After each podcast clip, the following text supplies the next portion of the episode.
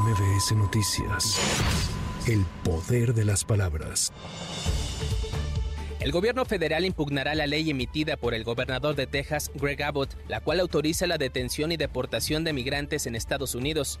En la conferencia matutina, el presidente López Obrador aseguró que esta medida es porque el gobernador Greg Abbott quiere ser candidato a vicepresidente de su país. Se está haciendo ya un trámite en relaciones exteriores para impugnar esta ley y además nosotros vamos a estar siempre en contra de estas medidas, decirle a nuestros paisanos y a los migrantes que vamos a defendiendo, que el gobernador de Texas actúa de esa forma porque quiere ser candidato a vicepresidente del Partido Republicano en Estados Unidos y quiere con esas medidas ganar popularidad. No va a ganar nada, al contrario, va a perder simpatías, porque en Texas hay muchos mexicanos, muchos migrantes. A él se le olvida de que Texas era de México.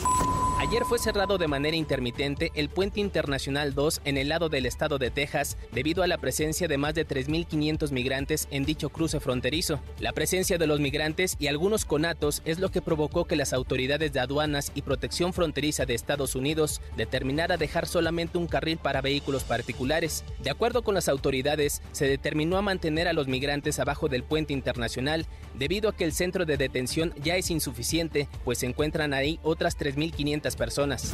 Además, el subsecretario de Salud, Ruy López Ruidaura, confirmó un caso de la variante pirola de COVID-19 en la Ciudad de México. Indicó que hasta el momento no representa una alerta importante, sin embargo prevé un aumento de casos de dicha subvariante en los próximos días. Y aquí en México, de las muestras que hemos tomado de agosto a la fecha, hemos encontrado un caso de esta variante JN1 aquí en la Ciudad de México, pero realmente, digo, sí esperamos, porque lo que se ha visto en el mundo es que haya un incremento de esto, lo que nos habla que seguramente tiene mayor capacidad de transmisión, pero por lo que se sabe de los casos que hemos tenido en Europa y que se ha tenido a nivel global, es una enfermedad que no tiene un cuadro ni clínico más grave, ni tiene así una, complicaciones identificadas sí la vamos a estar vigilando, pero para nada representa una alerta importante de un incremento de casos, pero estaremos vigilando. Anoche la Fiscalía de Guanajuato informó mediante un comunicado que tras los hechos violentos ocurridos en Salvatierra el fin de semana pasado, la cifra de fallecidos se ajustó a 11 y a 14 lesionados. Indicaron que las primeras investigaciones revelan que personas ajenas al evento fueron retiradas del lugar. Posteriormente, el mismo grupo de personas regresó con más sujetos con armas de fuego, quienes quemaron vehículos y dispararon contra los asistentes.